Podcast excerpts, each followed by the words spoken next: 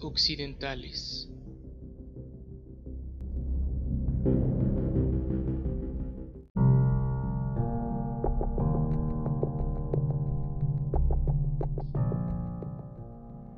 El giro copernicano y la revolución científica de Galileo.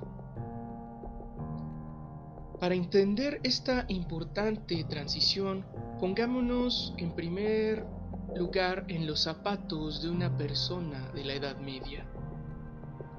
Como vimos previamente, para un auténtico creyente medieval, el universo estaba ordenado de manera perfecta, ya que después de todo era una creación de Dios.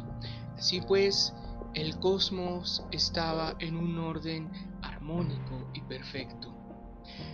A esta visión medieval, además, le dieron buenos argumentos Platón y Aristóteles, es decir, filósofos griegos que vivieron antes de la era cristiana.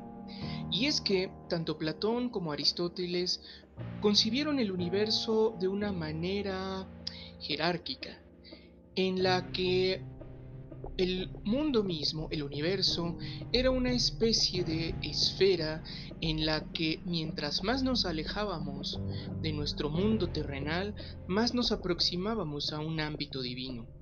Así, por ejemplo, en la cosmovisión aristotélica, la esfera supraceleste era aquella última esfera más allá de las estrellas en la que habitaba Dios mismo. Conforme íbamos descendiendo de aquellas altas regiones, nos encontrábamos con instancias que cada vez iban siendo más decadentes y corruptibles, hasta llegar, por supuesto, a nuestro mundo material. Este mundo, que es el que nosotros vivimos, es por lo tanto la capa más imperfecta del universo, y mientras más ascendíamos por el cielo hasta llegar a la esfera supraceleste, nos acercábamos más a la perfección.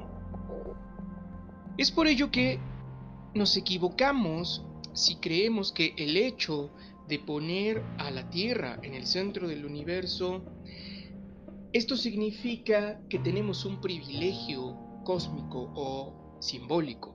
En realidad no es así para la antigua visión. Más bien, lo que está más abajo, en el centro del universo, es lo más corrupto e imperfecto. Lo más perfecto está, por decirlo así, si lo vemos desde nuestra perspectiva, en las orillas, o más bien en las alturas del universo. Así pues, para la visión medieval que concebía eh, un universo perfecto y ordenado por Dios, cuando se encontraron con estas argumentaciones de Platón y Aristóteles, pues por supuesto encajaron a la perfección con su propia visión cristiana, de modo que tenían la autoridad de dos grandes filósofos, más bien los dos grandes filósofos de la antigüedad, para sostener esta visión. Así pues, se fue haciendo costumbre durante toda la Edad Media asumir que la Tierra está en el centro no solo del sistema solar, sino del universo. Además, esta impresión empírica se veía reforzada por el hecho de que si observamos las estrellas, estas mismas parecen efectivamente girar alrededor de nosotros, es decir, salen de un punto del firmamento, atraviesan el cielo y dan la vuelta por el otro lugar, al igual que el Sol. Así que si nos atenemos a lo que nos dan los sentidos, pues ellos mismos nos están confirmando aparentemente que todos los cuerpos celestiales giran alrededor de esta Tierra. Así pues, si sumamos las piezas del rompecabezas y tenemos fe religiosa, más la autoridad de Platón y Aristóteles, más lo que nos reportan los sentidos, pues no es de extrañar que durante más de mil años la humanidad occidental, por no decir que el resto del mundo incluido, concibió que la Tierra era el centro del sistema solar y del universo.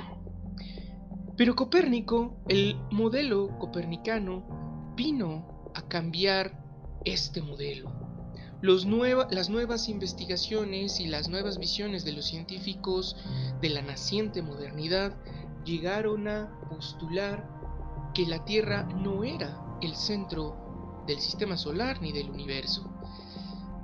Esto se dice fácil, pero en realidad tuvieron que pasar muchas cosas para que esto fuese posible o para que fuese posible sustentar esta hipótesis.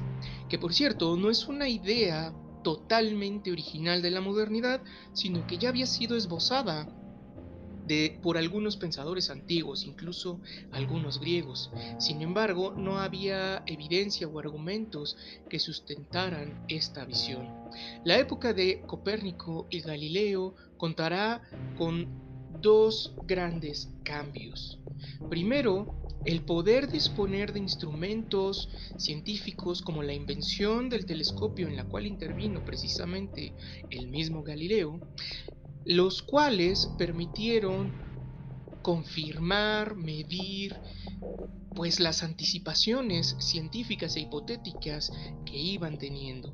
Pero en segundo lugar, algo mucho más importante, sin lo cual no hubiese sido posible las nuevas postulaciones de Copérnico y Galileo. Y esto que lo hizo posible fue una transformación radical a la cual en realidad ya nos hemos referido anteriormente.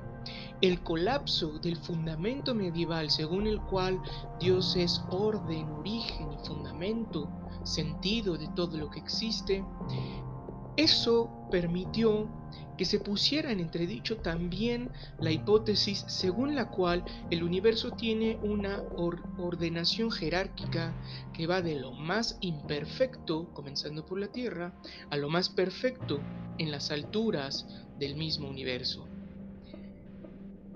Al caer este fundamento nos encontramos por primera vez, por decirlo así, en una especie de universo sin centro, anárquico un universo en el que ninguna región es especial sobre las otras.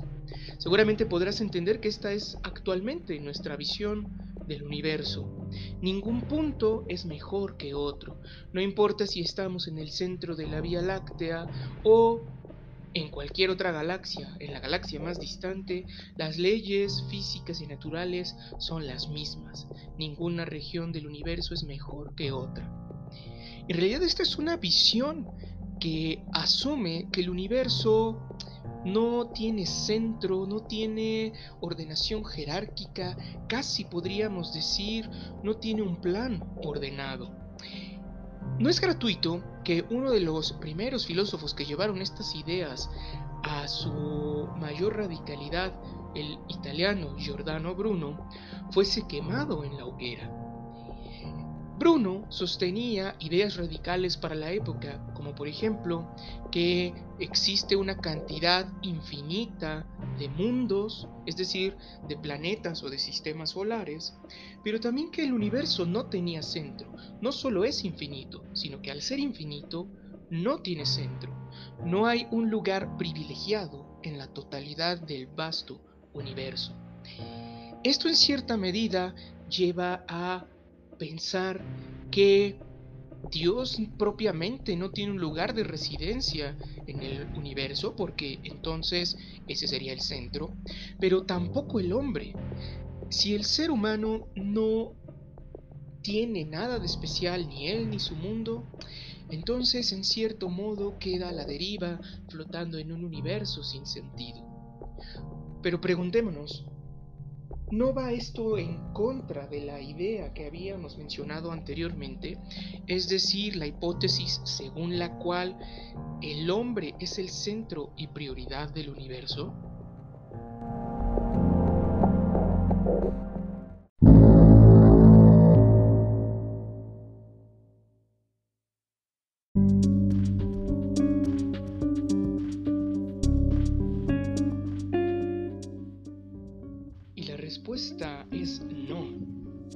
En realidad este giro copernicano que quita a la Tierra del centro del sistema solar o del universo es más bien algo liberador para la condición humana, para la cosmovisión de la modernidad, porque recordemos, estar en el centro del esquema del universo para el modelo antiguo no significa una prioridad, no significa que al estar en el centro, nuestro planeta y con él nosotros mismos, seamos el pináculo de la creación. Al contrario, estamos en la región más decadente y corruptible de todo el universo.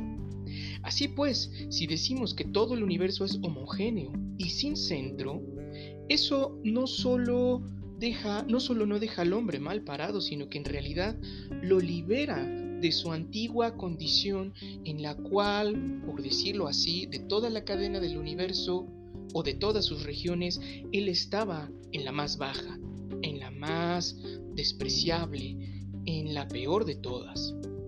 Si ahora el universo no tiene un trazado jerárquico, no hay arriba ni abajo, no hay peor ni mejor, el hombre en realidad se mueve en un universo neutro, un universo que puede medir, en el cual se puede mover sin las limitantes metafísicas y teológicas que tenía anteriormente.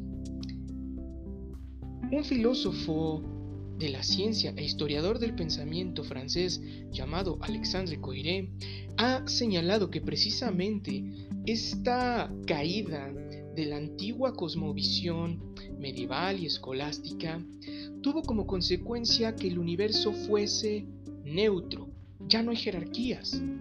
Esto tiene una consecuencia importantísima para la ciencia y para Galileo. Galileo es conocido porque empieza a hacer anticipaciones matemáticas y geométricas de la naturaleza. Estudia, por ejemplo, cómo se mueven los cuerpos, cómo se mueve un péndulo, cómo cae un cuerpo en una pendiente inclinada, pero todo ello lo hace con una novedad, algo que no se había hecho antes, analizar geométricamente los movimientos de estos cuerpos. Eso es algo que también hizo René Descartes. Por ejemplo, seguramente cuando estudiaste la primaria o la secundaria, estudiaste el plano cartesiano. El plano cartesiano es una representación espacial y analítica, geométrica del espacio. Todos los cuerpos son susceptibles de ser representados en un sistema matemático previamente establecido y luego a partir de ello analizar sus movimientos y sus comportamientos. Por ello, se atribuye a Copérnico la afirmación de que el lenguaje del universo es matemático, de que Dios creó al universo con un lenguaje matemático. Y lo que hay que hacer es desentrañar esas matemáticas que están allí, inmanentes en la naturaleza. Esa va a ser la premisa de la cual va a partir la ciencia y la modernidad posterior, al menos en su vertiente más conocida y dominante, que todo puede ser matematizable y ordenable.